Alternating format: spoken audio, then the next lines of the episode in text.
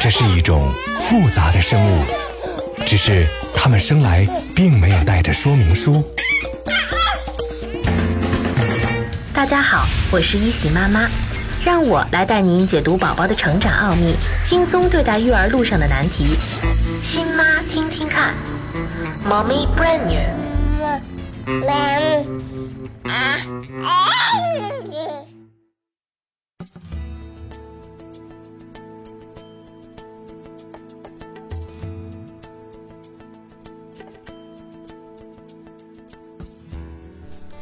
亲爱的妈妈们，你们好吗？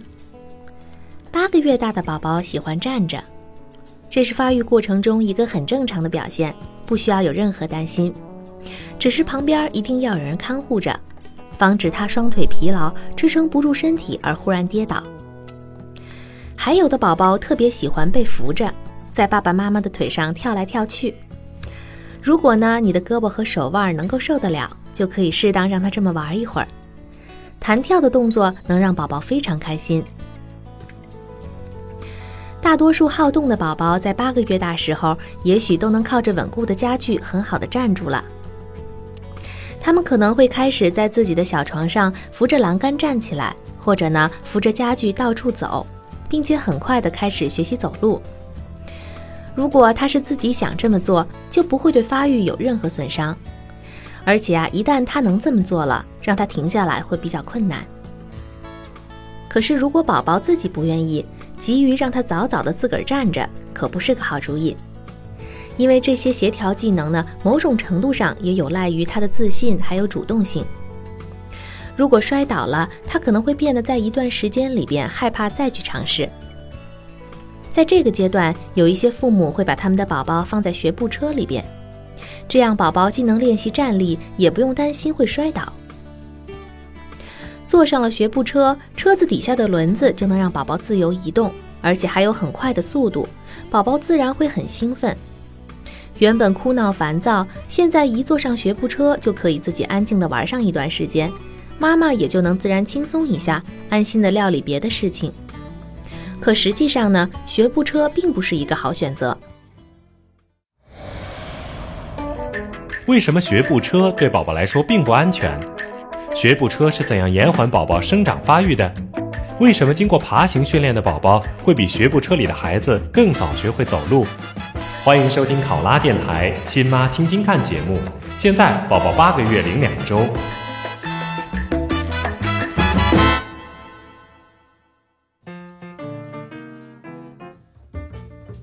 传统意义上的学步车呢，是由底轮、车身架还有座椅等组成。大人想让孩子早点学走路，于是，在商场里边看见了，自然想把它搬回家来。曾经有一度，大概也是十年前，学步车非常的流行，家家户户的宝宝几乎都有这么一架。它是宝宝会走路之前的代步工具。那些才能坐稳的宝宝呢，一坐上学步车，立刻就在家里飞驰起来。借助着学步车，他们无处不到，想去哪里就去哪里，甚至呢，还有宝宝不到半岁就坐上了学步车。据统计，美国五到十五个月龄中的婴儿呢，至少有一半使用学步车，每年学步车的销售量高达三百万。很长一段时间，人们都会错误地认为，宝宝自己在小车里边忙活的时候是安全的，短时间之内不需要人来照看。但实际上，当你的宝宝在婴儿学步车里的时候，反而需要你特别警惕。把小宝宝放到学步车里边，就像给未成年的孩子一辆法拉利一样，是一件非常危险的事情。英国曾经有研究数据显示，婴儿用学步车时发生事故的比率远高于其他婴儿用品发生事故的概率。这是因为呢，学步车让宝宝的速度过快，高度过高。危险也会因此成倍的增加。调查显示，大多数伤害事件的发生呢，都是因为以下几类原因：首先，学步车的倾斜翻倒会使宝宝被摔到楼梯下面，或者撞上家具、电热器，甚至灶台；其次呢，由于使用学步车，宝宝可能会被过去触及不到的东西，比如说开水壶、热茶杯等等烫到。最后，学步车还可能让宝宝够到一些有毒的物品，像香水、漱口水或者酒精等等。这也是2007年4月加拿大禁止销售婴儿学步车的原因。到了今天，这类学步车已经在相当多的国家被禁止生产了。这么看来，用学步车倒真不如让宝宝待在没有危险的干净地板上更安全。不仅如此，过多的使用学步车甚至可能会延缓宝宝的发育。学步车妨碍站立行走，因为行走不单纯是把脚放在前面，而是依靠自己的力量站立着，在取得平衡的基础上呢，双脚交替的移动，它需要四肢躯干协调进行。对腿部的力量也有很高的要求，而在学步车里的孩子，上半身放在里边，他们的脚并不是稳稳当当站在地上的，而是为了让他们不摔跤呢，用一种安坐支撑它。这样的话，宝宝是没有办法学会掌握平衡的。七到八个月正是宝宝练习翻身和爬行的时候，而坐在学步车里的孩子可以借助车轮毫不费力地滑行。如果总是把他们固定在里边，就会让他们失去很多运动锻炼的机会，这也会令到这些坐学步车的宝宝走路晚于其他的宝宝。另外呢，使用学步车还不利于宝宝正常的生长发育。我们都知道，宝宝的骨骼中含胶质多、钙质少，骨骼柔软，而学步车的滑行速度过快，宝宝不得不双腿蹬地，用力地向前走。时间长了，容易使两个膝盖的内侧突出膨大，两条小腿向外撇，两膝关节靠拢时，踝关节不能正常并拢，形成 X 型腿。有的两条小腿呢向外弯曲，两踝关节并拢的时候，膝关节不能靠拢而形成 O 型，也就是所谓的罗圈腿。还有的宝宝个子稍小，学步车的坐垫对他们的腿来说太高了。脚又不能完全着地，只能踮着脚，用脚尖来着地。久而久之，宝宝就会养成前脚掌触地、踮着脚走路的姿势，这会很容易让脚掌变形。宝宝发育有自身的规律，它和神经、肌肉发育的成熟程度，还有视力发育都密切相关。当他的肌肉、神经还有精神都做好准备的时候，你想阻止他不走都是很难的。放在车里学步，无异于揠苗助长，到头来耽误的还是宝宝。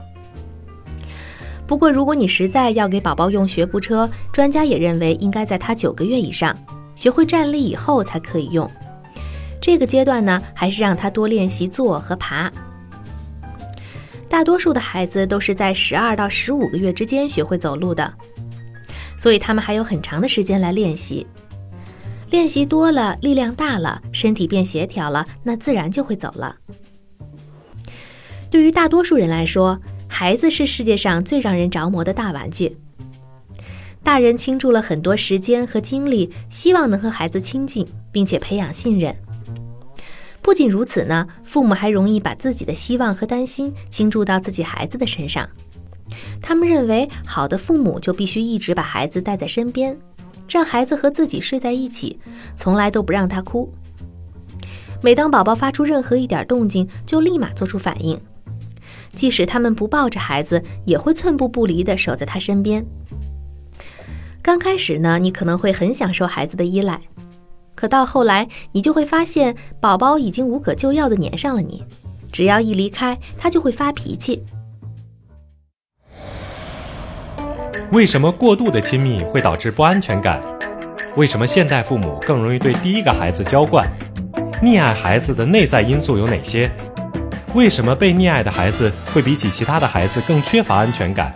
欢迎收听考拉电台新妈听听看节目。现在宝宝八个月零两周。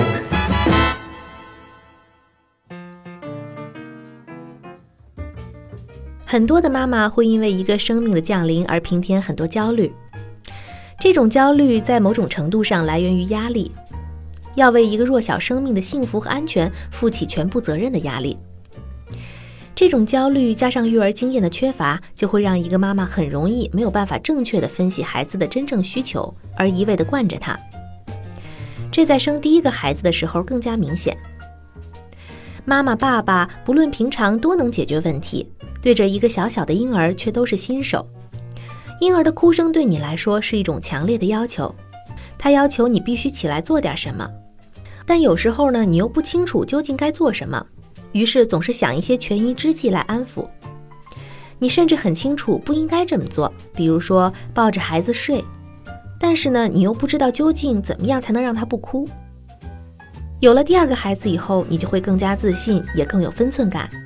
你会知道，为了每个孩子的健康成长，有些东西是必须要拒绝的。有的父母会比一般人更容易陷入到娇惯孩子的误区里边。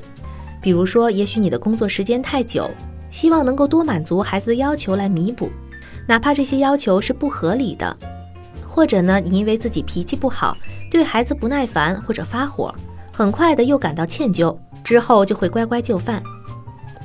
再比如呢，有的人老来得子，盼了好久的孩子终于降生了，于是就不惜一切代价的满足他；还有的父母对自己过于不自信。所以心甘情愿的做了孩子的奴隶。不论你娇惯孩子的内在因素是什么，表现都是让宝宝想要什么就得到什么，过分的牺牲自己的安逸和权利，而且毫无怨言。当然了，我们以前提到过，宝宝需要感受到亲密和安全，需要学习如何倾听自己的感觉，如何读懂他人的脸部表情。但是呢，这种亲密养育的概念有时候会失去控制。当婴儿被理解的时候，他们会感觉到亲密。可是，如果你没有意识到他的独特性，不用心去理解他的真实愿望，又没有满足他的需要，那么不论多少拥抱，也没有办法让他感觉到安全。孩子一哭，妈妈就揪心地把他抱起来，好像晚抱一会儿就会产生严重后果一样。这样一来，孩子也会产生同样的感觉。几乎所有的孩子都会有正常的分离焦虑。在七到九个月的时候呢，最为明显。在这个阶段呢，他的记忆力会让自己明白妈妈是多么重要，但他的大脑发育呢又还不够成熟，意识不到妈妈的离开并不意味着永远消失，于是正常的分离焦虑就产生了。在这段时间里，你可能会发现，以前睡得不错的孩子，现在又有了睡眠问题。当你离开房间的时候，他突然开始呜呜的大哭。或者呢，白天小睡的时候也总不踏实。再或者呢，当你上班去的时候，他玩命的哭，想让你留下来陪他，这都有可能是正常分离焦虑的开始。当很多婴儿首次意识到跟妈妈分开的时候，都会发生这种情况。正常的分离焦虑可以发展成长期的分离焦虑，也可以在一段时间之内平息。关键要看宝宝产生焦虑的时候，大人都是怎么应对的。试想一下吧，如果宝宝刚开始体验到正常的分离焦虑，哭着要来找妈妈的时候，妈妈马上冲过去，着急忙慌地跟他说：“我在这儿，我在这儿。”这就无端地加强了宝宝的恐惧感，验证了妈妈不马上过来就会是件恐怖的事情。如果一直强化宝宝这样的想法，那么要不了两个星期，就很可能演变成习惯性的分离焦虑。如果听见了宝宝哭，妈妈用快活的语调对他做出适当的保证，比如说：“嘿，没关系的，妈妈就在这里。”不用马上抱着他起来，你可以从厨房里边出来，让他看见你的脸，并且呢，在你干其他事儿的时候，不停地和他说话，让他随时都有可以分散精力的事情去做，比如说在安全的地面上搭积木或者练习爬行。时间长了，宝宝就能学会自己玩儿。不再那么依赖大人的陪伴，相应的，这种正常的分离焦虑在一两个月内就会消失。如果你发现宝宝开始变得粘人，最好尽快解决这个问题。如果任由他发展下去，你会变得十分被动。也许从他们醒来开始，妈妈就不得不抱着他，如果不抱着，他们就会哭到声嘶力竭，甚至呕吐。可人的耐心和精力毕竟是有限的，连妈妈也不例外。当你想偶尔从这种局面中解脱出来透口气儿的时候，就会遭遇到宝宝更强烈的抗议。可越是向孩子的要求让步，他们的要求就会越多。那个时候，你可能会觉得气愤，但是很快又开始自责：怎么能对自己的孩子那么不耐心呢？然后就会再次做出让步，到最后就会发展成宝宝无法让自己安静下来，妈妈需要一步不离地守着他，宝宝也不可能学会怎么样一个人玩。因为大人让他们觉得陪着他玩是大人的职责。这种焦虑还会发展到以后在其他方面的溺爱。这样的孩子长大以后呢，往往会比其他的孩子更缺乏安全感和自信。如何避免长期的分离焦虑呢？有几个意见可以请妈妈们参考。首先呢，当宝宝不高兴的时候，不要把他抱起来，而是弯下腰，用语言和拥抱安慰他。有的孩子只要能看到妈妈，听到妈妈说话，即便不抱起来，也可以很快调整过来。再有呢，听到宝宝哭声的时候，要用轻松愉快的态度来回应，而不能反映出他的惊慌，也不要在无意中加剧宝宝的恐惧感。第三呢，在宝宝安静一点的时候，要立即分散他的注意力，给他能吸引注意的玩具。这时候啊，你可以先教他怎么玩。如果宝宝感兴趣了，就坐在他旁边看着他玩。时间长了，他就不需要你的陪伴，自己去玩了。另外呢，也不要对他使用哭个够的办法来训练睡眠习惯，因为这样会破坏宝宝对你的信任，让他觉得自己真的被妈妈抛弃了。有时间的时候呢，可以多跟宝宝玩藏猫猫的游戏，让他明白，即便妈妈离开了一分钟，最终还是会回来的。要给自己一个小小的休息，离开家门，让宝宝体验一下你短暂的消失。当你离开家门的时候呢，让爸爸或者其他照顾者把他带到门口，大方的和你挥手说再见，告诉他妈妈过段时间就会回来的。如果宝宝之前已经过分依赖于你，可能会一直哭，这是十分正常的。但是你必须让他相信，妈妈的离开只是暂时的，天又不会塌下来。慢慢的让宝宝建立起信任。解决宝宝粘人和分离焦虑的问题呢？你需要坚强的毅力和耐心，但同时更需要充分的理解和体谅。看看宝宝粘人是因为习惯了你的陪伴，还是生活中发生了变化，比如说长牙或者生病，这些都会让宝宝在一段时间内更加脆弱，也更需要妈妈。当你解决了宝宝分离焦虑的问题，就把你自己也解放出来了。Playtime。